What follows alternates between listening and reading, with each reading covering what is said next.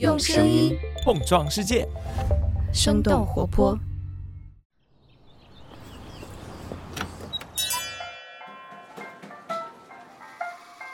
您的生动早咖啡好了，请慢用。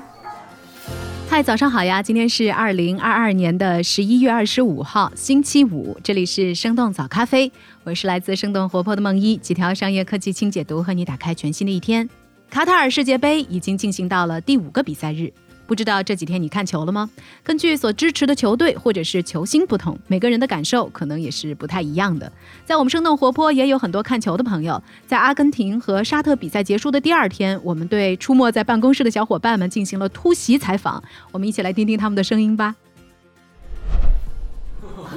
我我我，作为这个父子齐上阵看球的阿根廷球迷，是怎么想的？怎么想的？震惊，不可思议。蒋老师，你看球了吗？我看英格兰那场，因为作为曼联死忠球迷，肯定关注英格兰会多一点。然后那场球里面，我们曼联的卢克肖助攻了，拉什福德进球了，嗯，蛮开心。OK，好，谢谢。这届世界杯中国队必胜，中国队必胜。您对这个这个阿根廷球迷有什么想跟他说的？去天台排队的时候记得做核酸。可能你也感受到了，世界杯现场虽然遥远，但是精彩的比赛还是带动着大家的热情。随着世界杯的报道越来越多，举办国卡塔尔也获得了尤其多的关注。我们这周的世界杯特调，就一起来看看中东土豪卡塔尔，除了有钱任性之外，为什么要用史诗级的投资砸出历史上最贵的一届世界杯呢？那在这之前，我们先来关注几条简短的商业科技动态。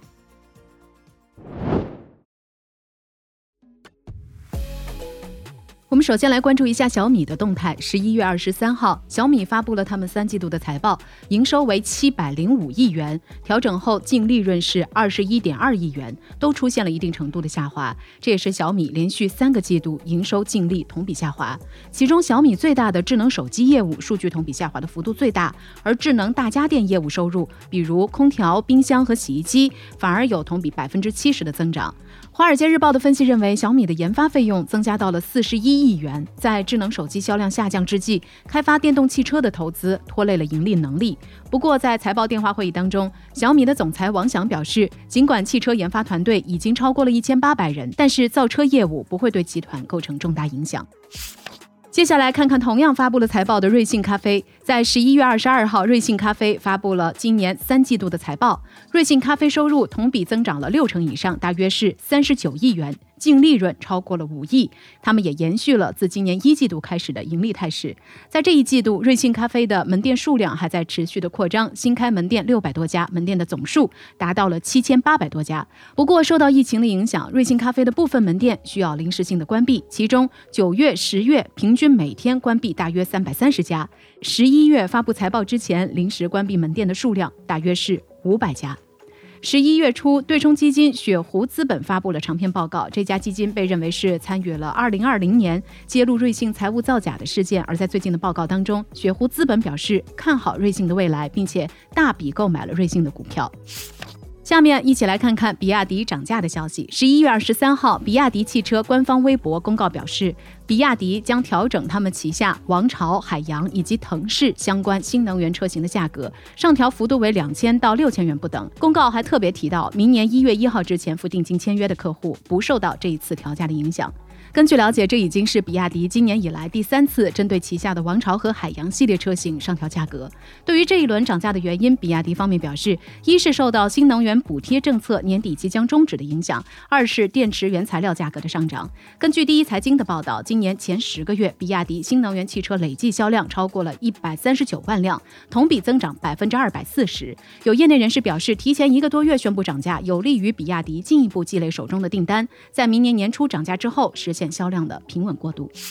最后，我们来关注一下亚马逊的电影投资计划。根据彭博社十一月二十四号的报道，亚马逊计划每年向院线上映的电影投入超过十亿美元。他们的目标是每年制作十二到十五部院线影片。这一院线发行数量将使亚马逊与派拉蒙影业等等主要制片厂不相上下。尽管现在的亚马逊正处于削减成本的模式，但是在以八十五亿美元收购了米高梅之后，这家全球最大的在线零售商就在加大对原创电影的投入。虽然在每年发行影片的总数量方面，现在的亚马逊还远不及奈飞，但是亚马逊对影院的态度比奈飞更加开放。彭博的分析师认为，院线影片的投资计划将有助于亚马逊提升百分之十到十五的营收。受此消息的激励，全美最大的连锁影院 AMC 的股价在二十三号收盘时上涨了百分之九点二。以上就是值得你关注的几条商业科技动态，别走开。我们在一条小小的早咖啡动态之后，和您一起聊聊卡塔尔为什么要砸出史上最贵的一届世界杯。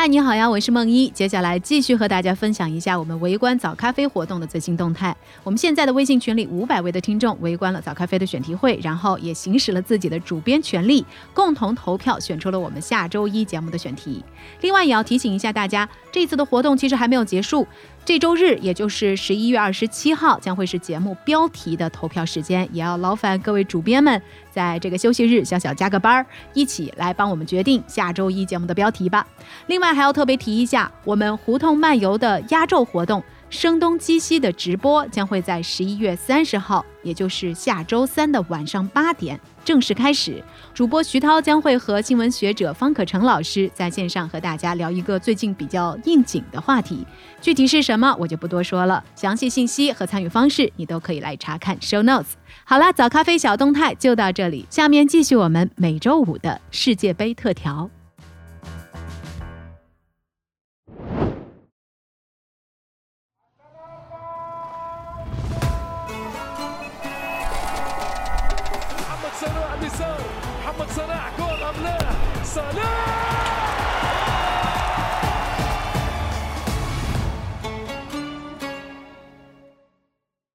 欢迎来到今天的世界杯特调。无论你是不是球迷，可能都已经感受到了这次世界杯有许多与众不同的地方。过去在夏天的晚上吃着宵夜看比赛的经历不见了，取而代之的是冬天熬夜看球。除了时间变更，卡塔尔世界杯还创造了许多的第一次，而其中的一项记录非常耀眼，那就是历史上最昂贵的一届世界杯。坐拥丰富的石油和天然气储备，卡塔尔多么富有，也不需要我们再过多解释。不过，卡塔尔用超能力办出的这届世界杯，还是超出了许多人的想象。那么，这届世界杯到底有多贵呢？根据公开资料，这届卡塔尔世界杯花费了大约两千两百九十亿美元。这个数字不仅是二零一八年俄罗斯世界杯的二十倍，还是一九九四年美国世界杯一直到二零一八年世界杯所有花费的五倍之多。从国防的角度来看，这两千两百多亿美元是卡塔尔去年军费支出的二十倍，邻国沙特的六倍，全球第三大军费支出国印度的三倍。如果用 GDP 来算的话，用来办世界杯的钱是卡塔尔去年 GDP 的一点二倍。可见，两千两百九十亿，哪怕对于富有的卡塔尔来说，也并不是一个轻松的数字。和大家对于中东王室一手干着能源买卖，一手撒钱办比赛的想象不同，在二零一零年确认举办世界杯之后，卡塔尔的筹备之路就一直在舆论、政治和经济的围困之下进行。除了国际足联腐败丑闻动摇了举办比赛的正当性之外，对于百分之八十五的财政预算依赖于能源收入的卡塔尔来说，在漫长的十二年间也应对过许多的挑战。除了新冠疫情导致的境外投资损失，二零一五年的石油危机让参与足球运作的重要机构卡塔尔基金会一次性裁员上万人。在各种原因之下，卡塔尔的世界杯计划也多次的缩减，体育场的数量也从最初计划的十二个减少到了国际足联规定的最低标准八个。在如此巨大的投资之下，收益自然成为了大家最关心的问题。按照卡塔尔官方预计，仅在举办世界杯的十一月。旅游业就可以有七亿美元左右的收入，在今年年内，因为世界杯获得的直接经济收入大约是二十二亿美元，预计推动 GDP 增加百分之一点五左右。长期的相关收益也可以达到一百七十亿美元。如果以此为标准的话，卡塔尔想要实现收支平衡，需要至少十四年的时间。那花这么多钱办大型体育赛事，到底划不划算呢？其实这并不是一个容易回答的问题，这取决于你是更看重短期还是长期效益，是体育赛事对于国家经济的提振，还是对普通人生活的改变。在过去的几年当中，人们对于申办奥运会、世界杯等等大型体育赛事的热情有所减退，而且也已经出现了多个国家在中途退出的情况。那么，为什么卡塔尔会一反常态？在这个时间点，用钱砸出了如此昂贵的一届世界杯呢？原因之一，用卡塔尔的标准，挑战不可能。卡塔尔世界杯从申办到承办，可以被形容为一个实现不可能的过程。在比赛期间，会有相当于卡塔尔一半人口数量的球迷，在一个月之内涌入这个陆地面积和青岛差不多的小国，对这个国家内部交通等等秩序会带来极大的挑战。另外，十一月卡塔尔的日均气温也能达到三十摄氏度左右，而且极度缺淡水，几乎没有养护足球场草皮的能力。那对于其他国家来说，这些可能都是致命弱点。但是卡塔尔不仅提出了人定胜天的解决方法，而且还带着一丝中东特色的奢华。针对温度太高的问题，主办方在八个露天体育场内都装有太阳能供电的冷气设备。仅卢塞尔一座体育场就安装了两万七千台空调风机，在观众的脚踝、背部和颈部吹送低至十八度的空气。为了在沙漠中照顾达到国际足联标准的黑麦草，场地内的冷风机从九月份开始就为草地降温，并且每天需要淡化至少一万升的海水来进行浇灌。为了安置大量的球迷，卡塔尔还修建了新的公共交通、酒店和体育设施。举办决赛的卢塞尔体育场的钢结构相当于四座埃菲尔铁塔。体育馆内，即便是一座最小的更衣室，一面墙也有六十米长。卡塔尔这种拒绝把钱花在刀刃上的做法，确实是需要天文数字一般的开销。原因之二：平地起高楼的基建狂魔。为了举办世界杯，卡塔尔发挥了自己作为基建狂魔的特长。主赛场所在地卢塞尔就是一个为世界杯而生的未来城市，包括二十二家豪华酒店、两个大型高尔夫球场和各种商业设施。所有设备预计容纳二十万以上的居民和游客。除了沙漠城市，卡塔尔还耗资一百五十亿美元，在多哈外的海面上建设了一座名字叫做珍珠岛的人工岛。其实，平地起高楼的城市项目在中东已经流行了相当一段时间，大量的资金也砸进了五花八门的项目当中，甚至是形成了地区竞赛。而世界杯也让全球观众关注到了这些成果。最有野心的应该算是沙特阿拉伯去年发布的城市项目的 Line。根据官方的宣传，这是沙漠当中一个只有两百米宽、五百米高，但是长达一百七十公里的单一建筑城市。另一个国家阿联酋也斥资六百四十亿美元，正在建设占地二百七十八平方公里的迪拜乐园。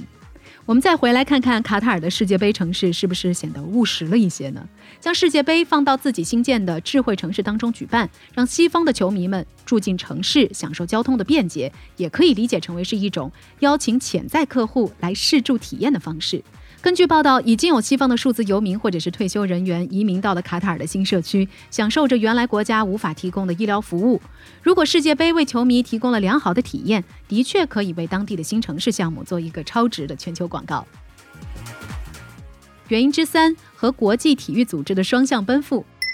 体育在长期以来都是中东国家一张非常重要的国际名片，而足球在欧洲大国中有着超越其他运动的商业和政治影响力。根据中国新闻周刊的报道，中东国家投资体育的目标不仅仅限于盈利或者是宣传软实力，而是一种维持与国际社会的合作方法。除了国家层面，足球也是民间交流的桥梁。二零一七年，埃及足球明星萨拉赫加入利物浦足球俱乐部之后，斯坦福大学的追踪调研发现，阿拉伯球星的到来让这座英国主要城市居民对于穆斯林人口的敌意降低了大约百分之二十。不过，国际体育也需要来自卡塔尔等等国家的支持。中东各个国家的主权基金已经成为了足球世界不可忽视的力量。比如，阿联酋投资了曼城、皇家马德里；卡塔尔赞助了巴黎圣日耳曼、拜仁慕尼黑和巴塞罗那。这五家俱乐部位居欧洲足球俱乐部增长的顶端，他们的价值在疫情前的2019年平均增长了百分之九，而整个欧洲足球市场的营业收入也在疫情前的八年间增长超过百分之六十五。不仅如此，从巴黎、罗马等等俱乐部的胸前广告，到几乎垄断整个阿拉伯世界大型足球赛事转播权的拜因体育台，卡塔尔在足球世界已经很有存在感了。此外，卡塔尔还契合了国际足联对中东这个最大潜在市场的关注。多年的本土比赛也培养了大批热情而且有钱的观众。国际足联也可以通过发展地区职业联赛的方式，找到足球新的增长点。这种将中东作为推广新阵地的做法，已经被网球和高尔夫等等运动所采纳。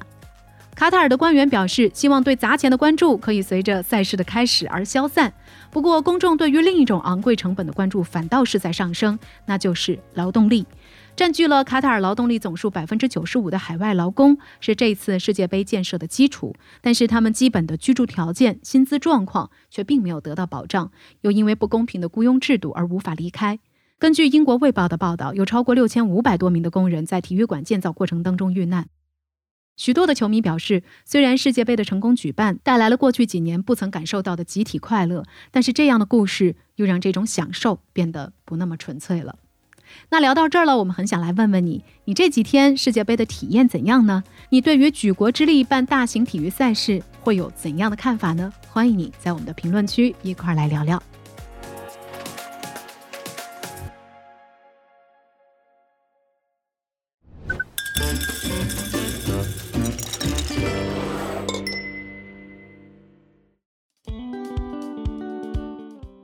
又是一个周五，也到了我们回复咖啡豆的环节。上周我们和大家聊了一期关于十家奶茶品牌联手抵制平台满减的活动。在那期节目的评论区，我们看到有一个叫做“我和你说当初”的朋友提出了一个和茶饮市场相关的问题。他说：“英国有立顿，为什么国内就没有特别知名的茶品牌呢？”的确，这是一个挺值得讨论的有趣话题。中国是世界上最大的产茶国和茶叶消费国，全球接近一半的茶叶供给也是来自于中国。但是，在国内如此庞大的茶叶市场上，却没有培育出一个全球范围内的茶叶企业。虽然立顿这个品牌最近几年的增长也在放缓，而且被联合利华卖给了 PE 巨头 CVC 资本，但是不论是在规模还是品牌力方面，中国的茶企相比起来还是有比较大的差距的。而且业内也一直流传着这么一句话说。七万家中国茶企不敌一家立顿，这话听起来是不是还挺扎心的？那为什么中国茶叶市场还没有一家像立顿一样的国际品牌呢？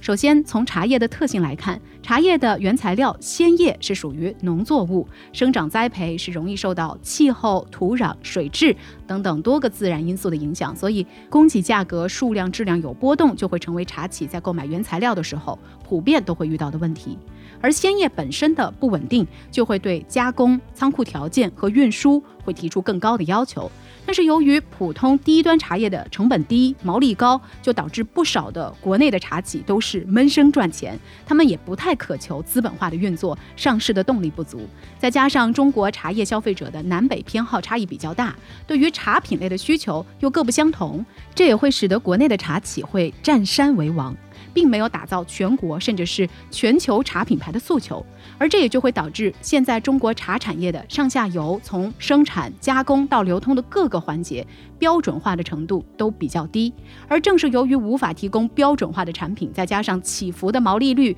过强的农产品的属性，传统茶企就很难满足资本的喜好了。而我们反观立顿、川宁，还有伊藤园等等茶企业，他们除了在生产端会严格把控之外，还会把标准化贯彻在整个产业的上下游，并且通过技术手段来延长和扩大产品的存储和流通范围。比如说立顿他们推出的茶包，伊藤园的真空包装技术和罐装即饮茶等等，这样哪怕产品被运输到距离比较远的地方，也能够维持相对稳定的品质。这也是国内许多散装茶是难以达到的要求。当然，这两年国内一些新兴的代泡茶品牌也在快速的成长，相继获得了融资。有的品牌的外包装也已经从原来的礼品装、奢华装转向了国潮风、小清新等等一些风格，赢得了不少年轻的消费者。但是茶这个品类很难在口味上做出太多的突破，再加上供应链上的限制，所以也存在着品牌同质化严重的问题。所以，国内茶市场想要跑出一个全球品牌，还是有挺长一段路要走的。好了，这就是我们给这位朋友的回复。那如果说你在自己的日常生活当中也发现了一些有趣的商业现象，欢迎你来给我们投稿。投稿的方式在我们的 show notes 当中都能找到。好了，这就是我们今天的生动早咖啡。那我们在下周一一早再见啦，拜拜。这就是今天为你准备的生动早咖啡，希望能给你带来一整天的能量。如果你喜欢我们的节目，欢迎你分享给更多的朋友，这会对我们非常有帮助。同时，你也可以在公众号和微博搜索“生动活泼”，声是声音的声，这样就可以了解更多与我们节目相关的信息啦。生动早咖啡，期待与你下次再见。